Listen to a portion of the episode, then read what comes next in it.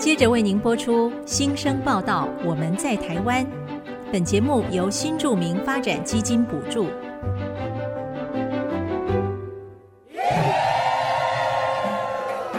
他们从世界各地来到这里，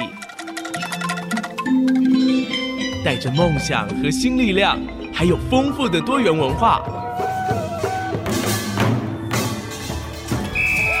新生报道，我们在台湾。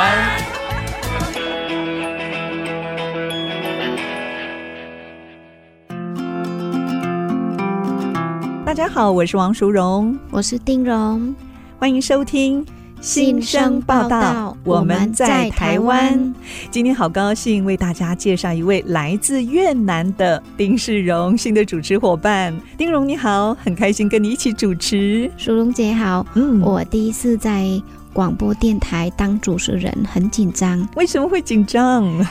因为录音室的那个谈话不像平常朋友聊天之间的那个感觉呀，哦，要随时随地的注意那个声调啦、嗯、音量啦跟内容啦。哎呦，不用太紧张啦，越放轻松，录制的这个节目越好听。好，那希望可以让听众朋友们在听节目的时候，就像亲临到场的那个感觉一样。嗯，一定可以的。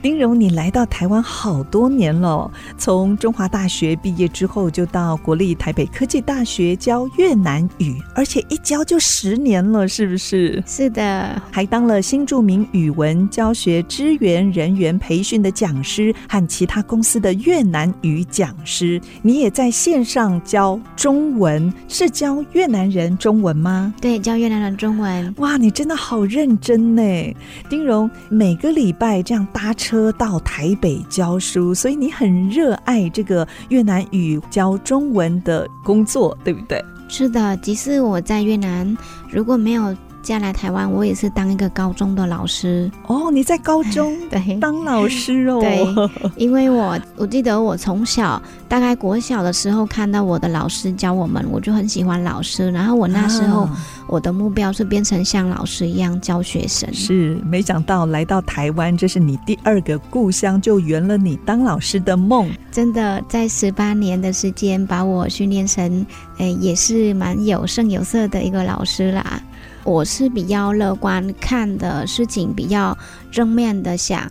其实有时候也会碰到很多问题啊。那我想说，这个可能是一种考验，过了就好了。是，结果是真的呢，我熬过来的。到现在，我觉得 在任何的事情啊、思考方面或临时反应，我觉得我还处理得蛮不错。是，所以去年呢，有机会就受邀加入我们新生报道的节目主持的行列哦。我真的非常开心可以认识你，也希望可以从不同的视角，从你的角度来发掘各个族群精彩的生命故事。我也是，真的是非常的荣幸能被邀请到这个节目当主持。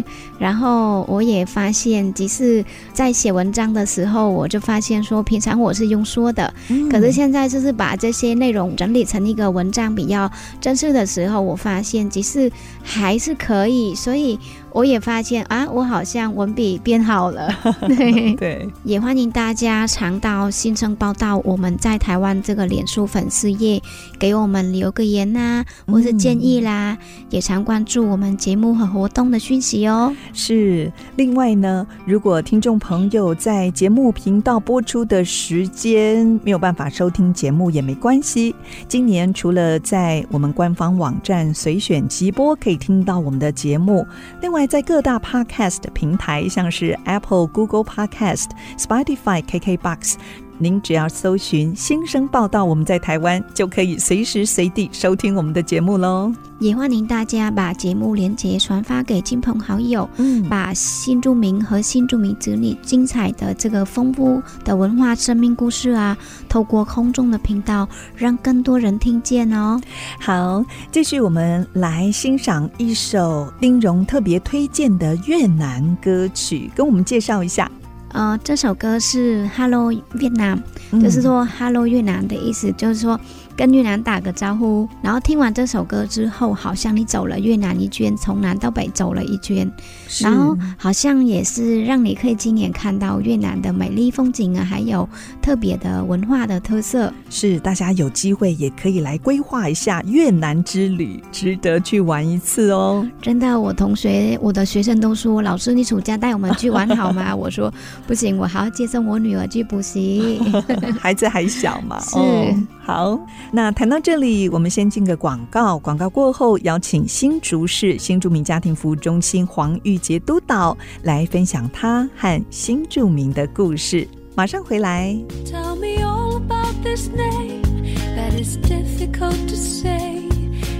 Given me the day I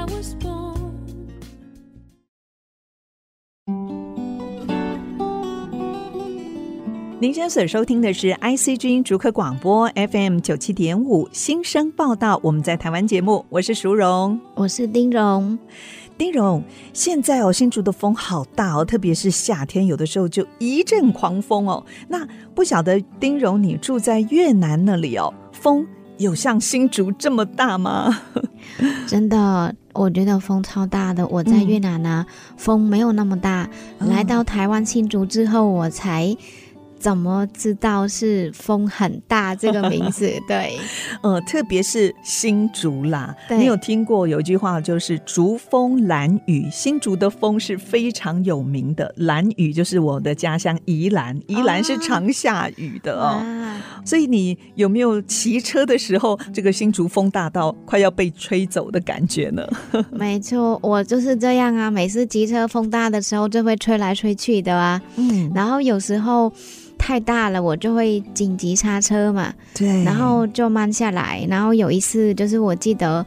我来新竹市家庭服务中心的路上，嗯，然后走到马街这条路啊，风特别的大，然后紧急就要给他减速了嘛，差一点停下来，然后差也是差一点点就被后方的车就是撞上，嗯、那时候是真的是惊吓不已，这样子，太 对。对，有的时候风大真的很容易肇事的，是。对骑车的人来说，哎，特别的危险呢、哦。好，那今天我们。邀请的来宾就是跟新竹市新住民家庭服务中心有关哦。对，就是我们可爱漂亮的黄玉洁督导。嗯，他要来分享他在新竹的大小事。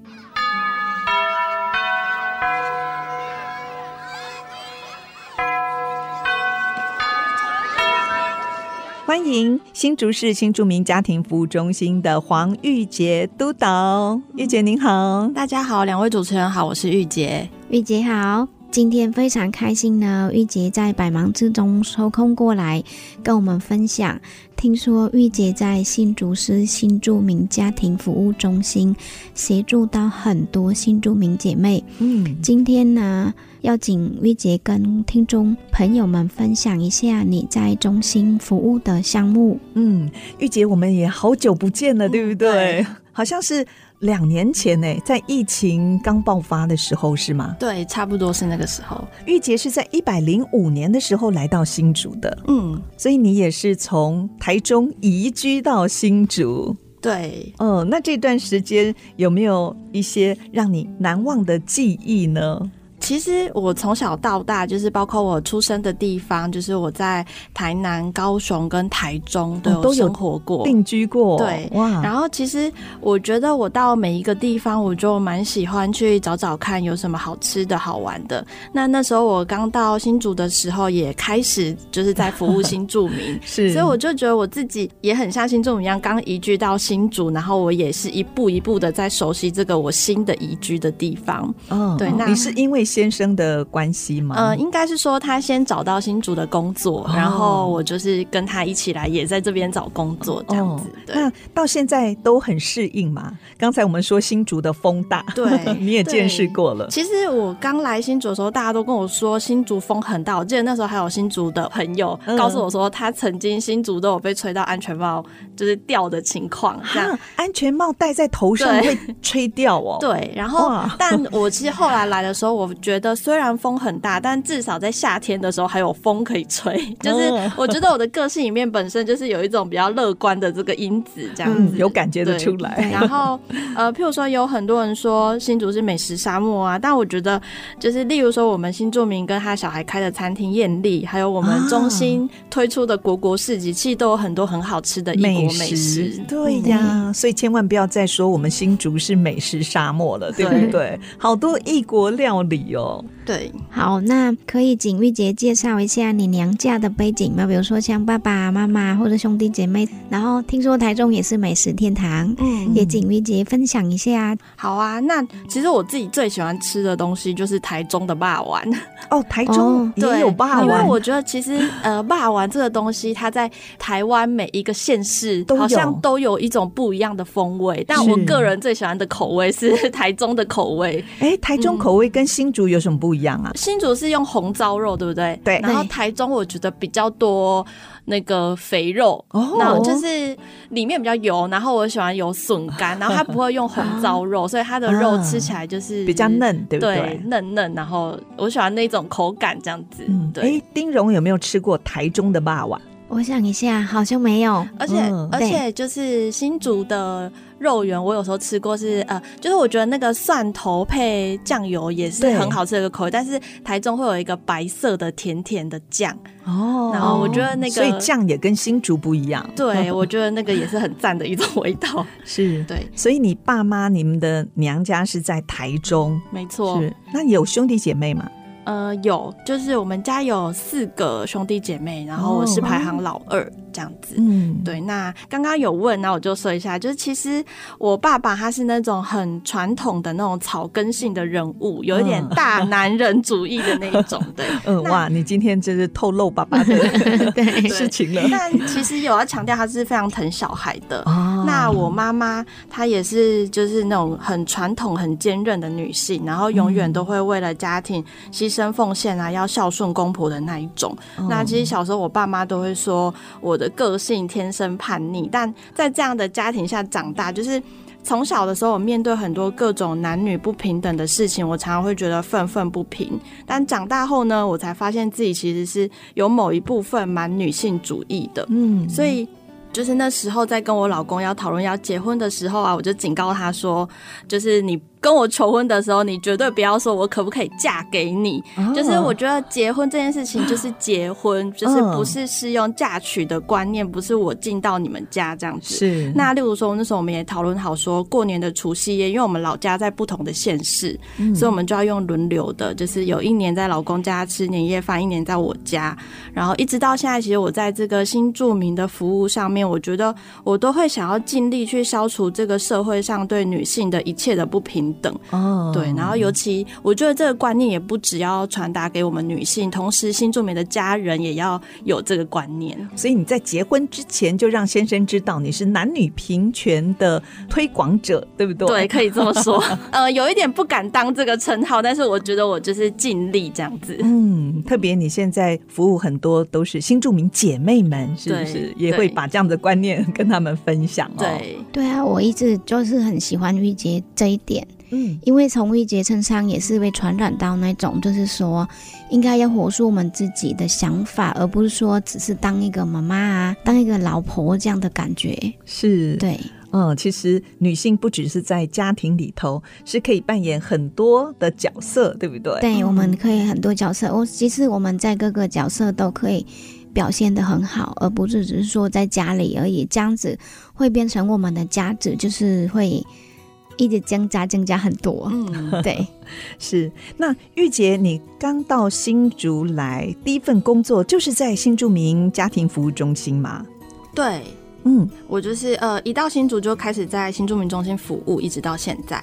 那你可以介绍一下你现在的工作吗？好啊，我简单介绍一下我们中心的服务项目好了。嗯，那简单来说，就是其实可以分成四个部分啦。第一个部分是，呃，我们会针对生活上面出现困难的新住民，那我们就有社工可以一对一的陪同他解决他目前遭遇到的困境。哦，所以在中心里头也有一些社工哦，有几位啊？我们有三位社工，然后一个督导。哦哇，那也蛮多诶，有三位社工。对，但我们服务的是全新竹市的新住民，大概有一万多位的新住民这样子。哦，那这样比较下来就不是太多了。呃，应该是说，刚刚我讲的是呃，生活上面出现困难的新住民，那它不代表这一万多位的新住民都需要。对，那针对我刚刚讲一万多位的新住民，其实我们会办理各种各项不一样的新住民的活动，从新住民的个人支持，或者是家庭的活动、社会参与到经济的支持的活动都会有。那另外呢，我们就是也希望中心它是一个平台哦，就是可以提供新住民各种他们需要的资讯，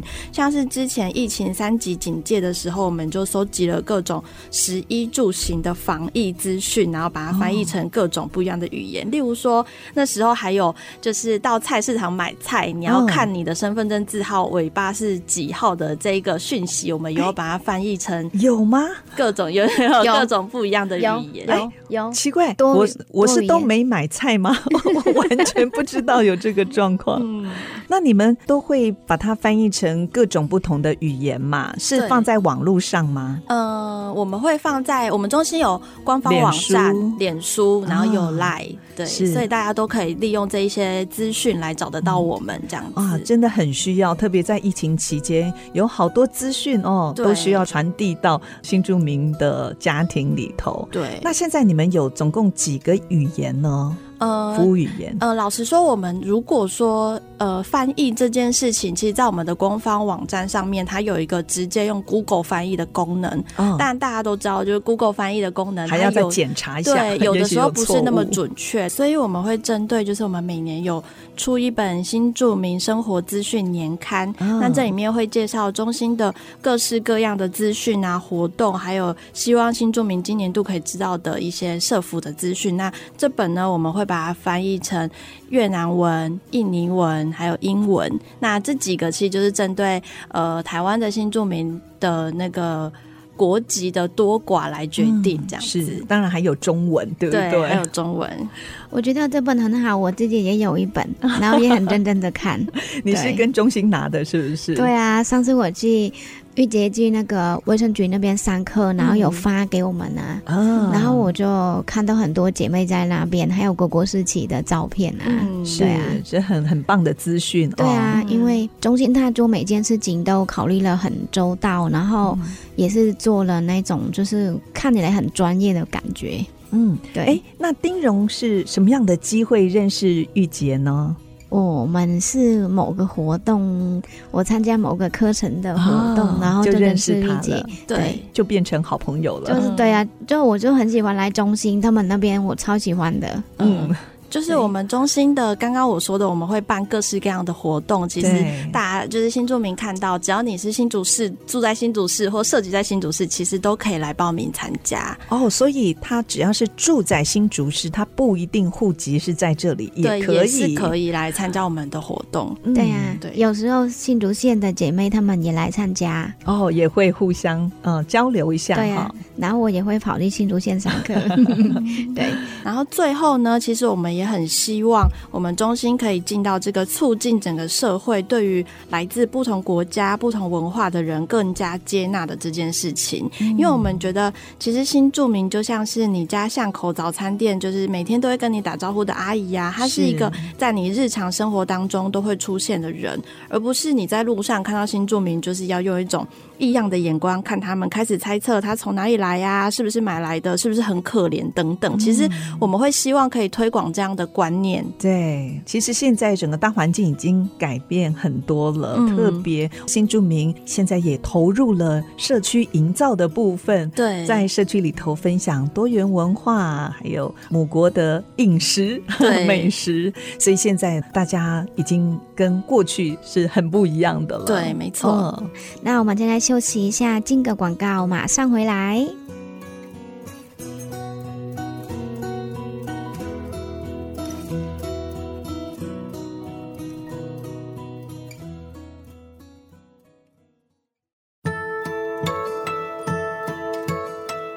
回到新生报道，我们在台湾节目，我是淑荣，我是丁荣。今天邀请到的来宾是新竹市新住民家庭服务中心黄玉杰督导。上一段听到他分享在中心的工作以及中心所提供的服务项目，我觉得我们现在的新住民好幸福哦，在中心里头各个县市都有这样子的一个地方，像娘家一样哦。那丁荣应该也很喜欢到中心走走吧？是的，我超级喜欢到中心的。每次呢，我有空的时候就会想到去中心。嗯，那即使对我来说，中心就像一个可以学习、可以放松、又可以入舒压、又可以享受的一个好地方。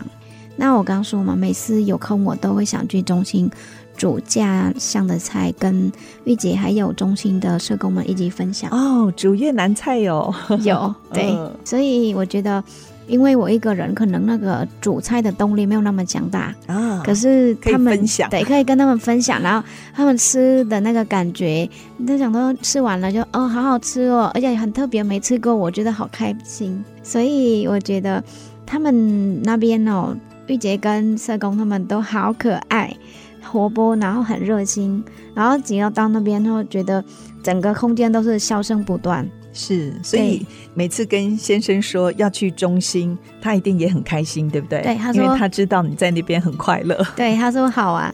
然后好像是说，嗯、我们的信任跟一种爱是这样子，有一个连接跟公式的一个一个成立这样子。对，所以在中心哦，真的是新著名姐妹约会的好地方。是。那继续，我们想请教玉洁督导哦，嗯、是什么原因让你可以在中心一坐就坐了？六七年，一定是非常热爱这个工作，对不对？嗯，对。其实，呃，我本来就是蛮喜欢社工或者是活动企划的这个工作。嗯、那，呃，在我过去的工作经验当中，就是我从大学一毕业就做社工，但我做过了不同领域的社工，例如说，我有做过身障的社工、早疗的社工，是，然后还有儿少的社工。但是，呃，在新住民这个领域，当然也有很累跟很耗竭的时候。但其实，因为我们中心的服务对象他是新住民嘛，所以我常常觉得，如果他们就是透过我们的服务，然后找到一个自己更好的生活方式，我觉得对我来讲就是一种就是自我实现的一种成就感。嗯，那除此之外，我觉得个案工作是很传统的社工工作，但是中心还有一个很大部分的服务重点是我们在新著名的方案活动上面的规划。那呃，我刚刚有讲，就是活动企划的这个工作，其实也是我所喜爱的。对，没错。呃，所以我觉得我跟伙伴，我们常常会用很天马行空或者是很创新的方式去想，说我们要设计什么样的活动，还可以帮助新住民来获得一些什么新的东西。嗯。那例如说，去年的时候，我们就带着新住民去了解，怎么样把实境体验这件事情放在多元文化的导览当中啊。怎么放啊？实境体验。呃、那那时候我们有去年的时候，我们举办了一个国国村庄的活动。对。那其实呢，国国村庄这个活动，我们简单来说就分成两个部分。第一个部分是我们中心已经做了很多年的国国市集。对。那可想而知，我们的概念是在一个村庄里面，你一定会有市集，还会有这个村庄里面居民的家嘛。对。那我们。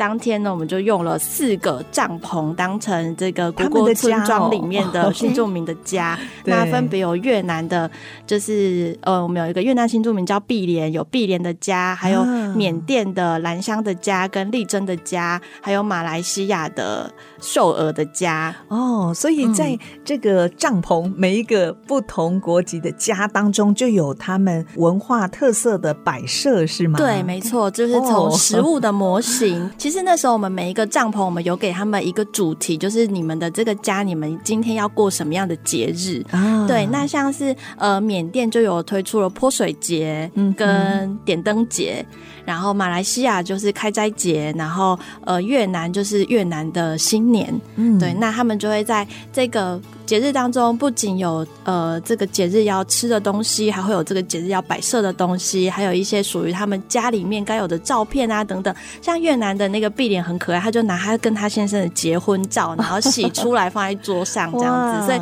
就是呈现了他们的家，然后让呃我们有报名参加的民众去体验这样子的一个实境体验的导览。是，其实国国市集哦，在新竹地区不只是新竹市啦，我觉得大新竹地区哦，甚至呢、嗯、还有其他县市，只要国国市集一开张，一定都会来这里报道的，已经打出了名号了。对，就是很谢谢大家。嗯，你们真的是很有创意耶！我记得在几年前，你们还举办了一个混血后生的 try 唱哦，嗯、这个也引起很大的回响哎。嗯，当时其实是一百零九年的时候，嗯，然后那时候呃，我们就是邀请得过金曲奖的黄子轩老师，然后跟我们一起带着新住民还有他们青少年阶段的子女，然后一起改编黄子轩与山平快的歌曲，叫做《他乡变故乡》。那我们把他这首歌里面的歌词改成马来西亚、缅甸、越南、印尼河洛话跟客家话，还有英文七种语言。那其实我们改编后的歌词的内容，其实是在诉说新住民他们来到台湾落地生根的心情哦、嗯，而且用他们自己的母语，没错，而且是亲子一起来唱，对不对？没错，对，一起录制的。嗯，我看到那首歌，我很感动。然后，其实我在玉洁身上感受到这个年轻活力啊，爱与那种传染力。的确，刚才玉洁说他已经做过了好几个不同领域的社服工作，再加上新竹这边七年。可是我看你根本就像是大学刚毕业的外貌，对，对，没有没有没有，等一下会可以透露一下我的年纪。哦，不用不用透露，因为真的好年轻哦。对呀，啊，对，没错。我女儿看到她的照片，我女儿说：“妈妈，你看姐姐怎么保养的，姐姐那么年轻。”你问一下姐姐，我说好，我改天问。对，好，等一下录音结束的时候，也要偷偷的告诉我秘诀，我也 要知道保持青春的秘诀。对，嗯，那就是。除了这个传染力之外，就是我们就像好朋友跟家人一样的那种爱呀、啊。是，那是什么动力激励你在这个工作上面保持这样的一个初心呢？哦，就是像我刚刚讲的，其实我觉得在这个活动上面，跟我过去从事的社工不同领域的部分，就是呃，我觉得。有个案，就是又有办理方案活动，让我自我实现的方式去呈现。我觉得这个应该是我最大的动力之一。而且在工作当中认识这么多的好朋友、好姐妹，嗯、还有他们的家庭，对不对？对就可以在活动当中一起学习、一起成长。对哦，难怪你永葆这个童心。谢谢大家，还可以冻龄。没错，他都是满满的笑容。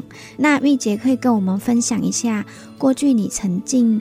有过那个难忘的工作经验吗？嗯，好，呃，其实因为我做工作很久了嘛，在这 六七年当中，一定会有很多很难忘的经验。但我讲就是比较近期的，那我觉得大概是疫情的这三年啦。因为其实这三年对我们来讲真的是一种考验。就之前在三级警戒的时候啊，我们社工没有办法去访视，但其实。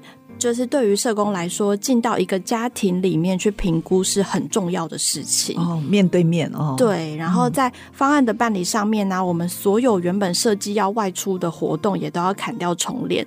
所以我还记得，嗯，我还记得在那个时候我们。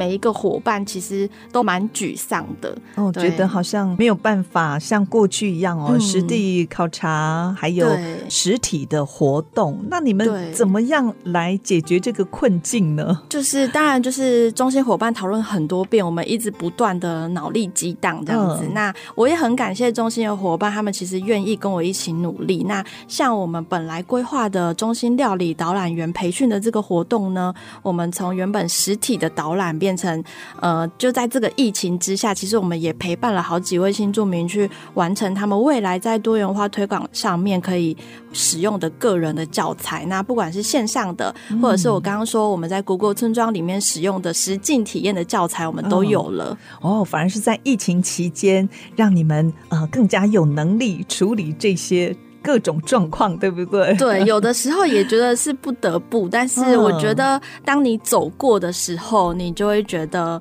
呃，也是给自己的一种肯定。嗯，对。所以这么多年哦，投入新住民的服务工作，一定有很多的新的学习，对不对？对。那其实我也蛮开心，就是在我们服务的新住民当中，有很多新住民都是跟着我们中心一起成长的。像六月初的时候，我们举办了一个社工和新住民对谈的一个论坛。是。那那时候我们有请就是一个新住民叫艾梅，她有跟我分享，就是，艾梅老师，对，她就分享说，其实呃，大家不要看她现在是一个老师哦，但她其实结婚很多年，她都在家里当家庭主妇。嗯。但有一天呢，她透过儿子从学校拿回去的新住民活动的简章，她开始参加我们中心的活动，哦，然后这也是她第一个建立新住民网络的地方。哎，我跟艾美老师也有一起主持新生报道。嗯，我知道，我知道。可是我不知道，她也曾经待在家这么多年哦。对，哇，对。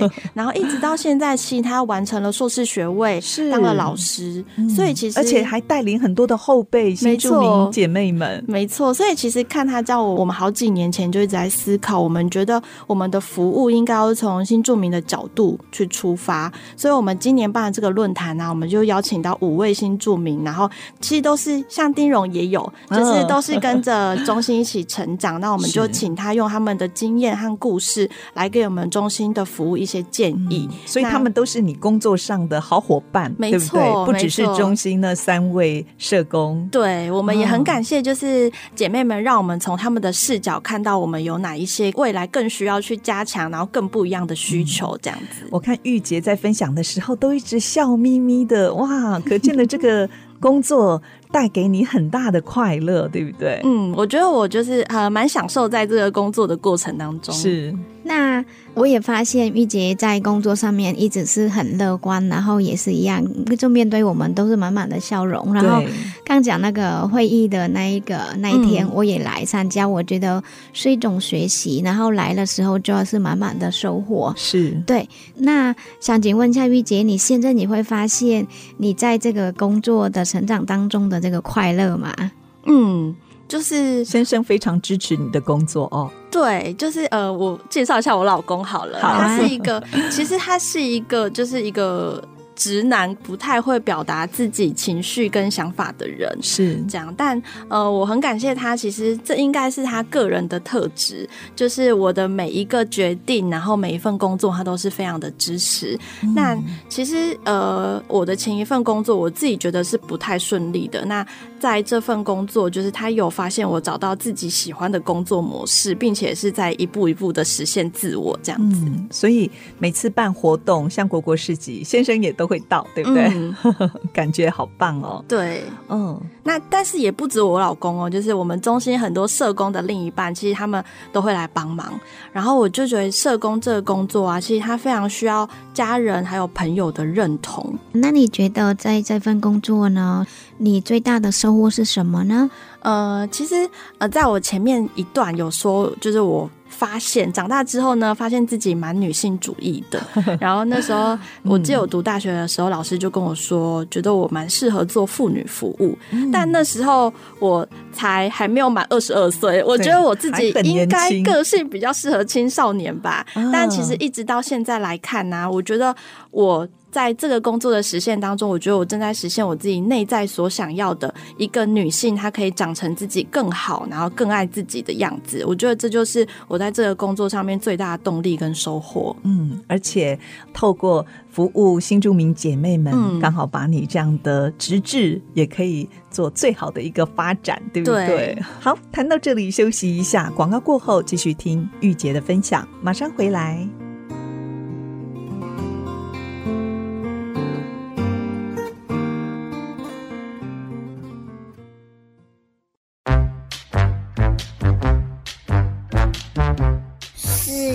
万花筒。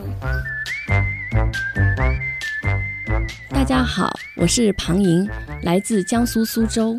今天我想跟大家分享一件发生在我儿子身上的事情。我们来到新竹两年后，我看到他们班一个同学采访班导的影片。学生问老师：“请问，如果您需要收养一个我们班的孩子，您会选谁？老师第一反应就是选我儿子。我和我老公还有点担心，是不是儿子在学校有什么状况，让老师觉得需要教导。后来跟老师沟通才知道，老师觉得我儿子个性非常好，非常友善，同学跟他打闹嬉戏，哪怕开一些过分一点的玩笑，他都笑笑不计较。所以跟同学的关系都很好，老师觉得他很豁达，很喜欢他。那这个就是钝感力在我儿子身上带来的好处。这个钝就是迟钝的钝。那总的来说，嗯，将钝感力作为一种为人处事的态度以及人生智慧存在，它相比激进、张扬、刚强、敏感这些而言，更容易在目前这种。竞争激烈、节奏飞快、关系复杂的现代社会当中生存，如果能具有一点钝感力，能更好地帮助我们新住民融入新的环境。大家如果有兴趣的话，可以参考《钝感力》这本书，作者是日本作家渡边淳一，推荐给大家。谢谢。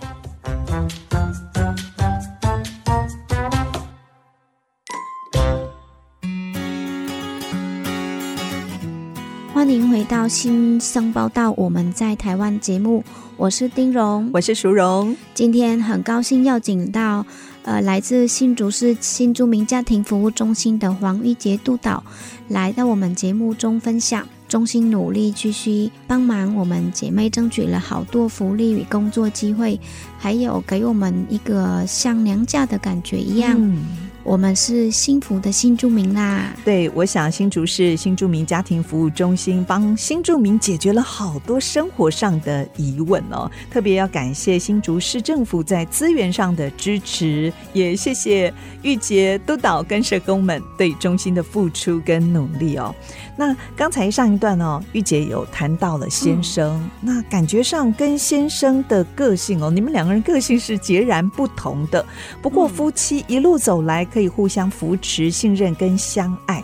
哎，是不是可以跟我们分享一下你们夫妻相处之道呢？嗯，好。其实，在这个工作当中啊，我也常遇到就是新住民夫妻他们相处的议题。嗯，不过我都觉得在夫妻的互动上面，其实没有什么。通则可以适用，是因为我觉得每一对伴侣他们都有他们自己的方式。对，那我也觉得，虽然我刚刚说就是我是一个比较女性主义的人，但是如果遇到传统价值就是要以夫为天的女生的时候，有时候我也不会太过主观的给她一些意见，嗯、因为在我们社工的训练上面，按主自觉其实是一件很重要的事情。按主自觉哦，对，哦、要不然你说破了嘴，他没有那样子的感动，也没有那样子的觉醒，也是没有用的，对，对不对？对。但如果说要有什么秘诀的话，我觉得应该是我读了社工系之后，对我自己的帮助很大。嗯、呃，我觉得在社工系之后，我觉得我是更认识自己，然后我知道我自己在关系上面有哪一些弱点和不安全感。那我也比较知道要用什么样的方法跟伴侣沟通，比较知道要怎么样去表达自己的想法。是，哎，那先生呢？嗯、先生也会很喜欢跟你沟通、跟你分享吗？嗯、呃，基本上都是我说居多，那都是你主动哦。对，那就譬如说呢，其实过去我老公也是在一个蛮传统的家庭下长大。是那例如说，他过去从来没有想象过。结婚这件事情，他应该是要两个人一起搬出来住，然后组建自己的家庭。这件事情、哦、都没想过。对，那我就跟他说，我觉得我会用我的观点告诉他，然后用不同的角度跟他说，我为什么会这样子想，嗯、然后我的想法是从哪里来，或者是有什么样的例子。然后他听了之后，其实我觉得他是一个会自己去消化的人，那他也会蛮支持我做个决定这样。所以在婚姻当中，你们会不会发现先生也有慢慢的？改变也可能会比较容易分享自己心里的感受了。嗯，我觉得大多情况下都还是我逼他，但是，但是我我相信至少他还是说出来了，对不对？对，我相信他就是在我这样逼迫之下，他也是。嗯就是可以慢慢的表达出自己的想法，就我有时候也会跟他说，就是其实你也要呃表达自己的想法，让我知道。有的时候我去上了呃，例如说我们在工作上面也会上了很多课程嘛，跟心理学有关的，嗯、我会回家跟他分享说，我今天上了什么样的课程，然后老师说我们要用什么样的方法，然后才可以比较好的沟通，或者是有时候我也会用一些媒材，例如说牌卡，哦、然后来让对方讲出他的想法。我有时候回家也会跟他玩。是，哇，娶到你真棒。对呀、啊，玉洁很有智慧的女生。嗯，那很欣赏玉洁一点，就是虽然平时工作很忙碌啊，但是你在脸上都是满满的笑容，然后也会很安排自己的这个生活啊。你比如说像你的休闲活动好丰富精彩，你可以来跟我们分享一下吗？哦，其实也没有啦，因为我觉得我是一个很懒的人，但呃，就最近有开始去学了运动。那其实我从小也蛮喜欢画画的，所以我每个周五的晚上如果有时间的话，我都会去上画画课。是，那现在运动。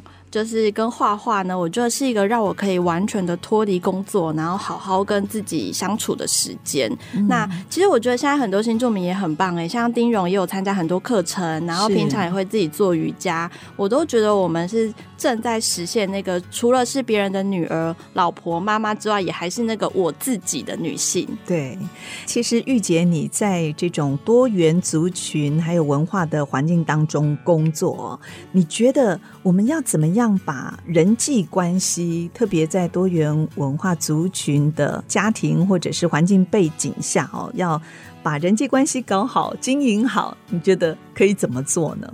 呃，如果要说这个多元文化背景下面，我想要再加上一点点，就是呃，社工的这件事情。哦、对，那呃。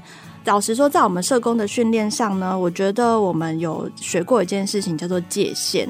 那我之前呢还修了一门课叫做社会工作伦理。哦、那我们里面其实就是在讨论界限的这件事情。嗯、那老师就是会常常跟我们说，给他鱼吃不如教他钓鱼。是，这个是社工在呃服务工作当中一个很重要的原则，对不对？对。那哎，其实这个也可以。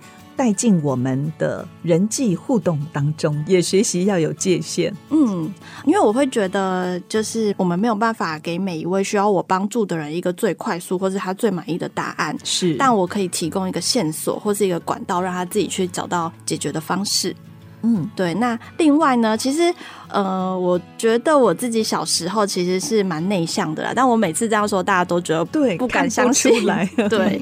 那我觉得我小时候应该也是受了某一些传统价值观的影响，觉得女生不应该那么聒噪，不应该那么活泼。但我国中的时候就读了女校。嗯然后里面的女生，我都觉得她们可以很自然的做自己，我才发现这才是正常的样子。嗯，对，所以我就开始接纳我自己，也是一个很爱讲话的人这件事情。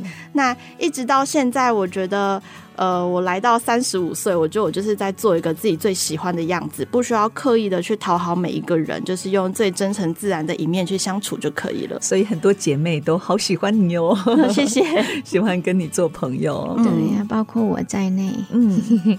那未来的中心是否有双性的这些服务计划啦，帮助新住民和他们的家庭的计划吗？你们的计划一直都是很创新的，对不对？对好。那其实我们今年呢的比较创新的一个计划，其实就是在我们刚刚才办完的一个活动当中，这样哦，什么活动呢？呃，叫做新生活女子的一个方案。哦，这是在七月的时候吗？对。哦、那其实就像我刚刚前面所说的，呃，就是呃，新住民他们移居到台湾之后，不管是工作还有生活，其实都改变了。那很多人都要经历一个好长的一大段的迷茫的时期。嗯。那我们也会不断的被告知。就是要先把家庭照顾好啊，自己不重要等等的这些观念，但我觉得那样的时代其实已经过去了，所以我们会希望这样我们的这个活动呢，可以让新住民借着其他新住民或者是女性职人的故事。来去找到想象中那个拥有工作、家庭以及很有生活品质的自己，然后也可以让新住民他们缩短陷入孤单迷茫的这一段历程。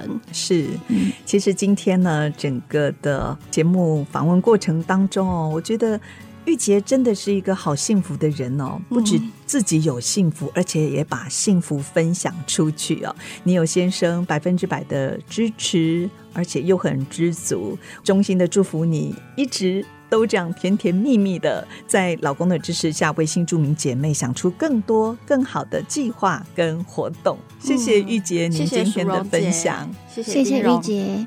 那最后呢，也来请玉洁分享一首歌。好，我要分享这首歌，就是我刚刚所提到的，我们跟黄子轩老师一起改编的《他乡变故乡》的二零二一版。嗯、我们的活动名称叫做“混血后生踹唱”。那现在呢，我们一起来听这首歌《他乡变故乡》。非常谢谢新竹市新住民家庭服务中心黄玉洁督导的分享，谢谢您，谢谢玉洁，谢谢淑荣姐，谢谢丁荣，谢谢，我是王淑荣，我是丁荣，新生报道，我们在台湾，下个礼拜空中频道再会喽，拜拜。拜拜。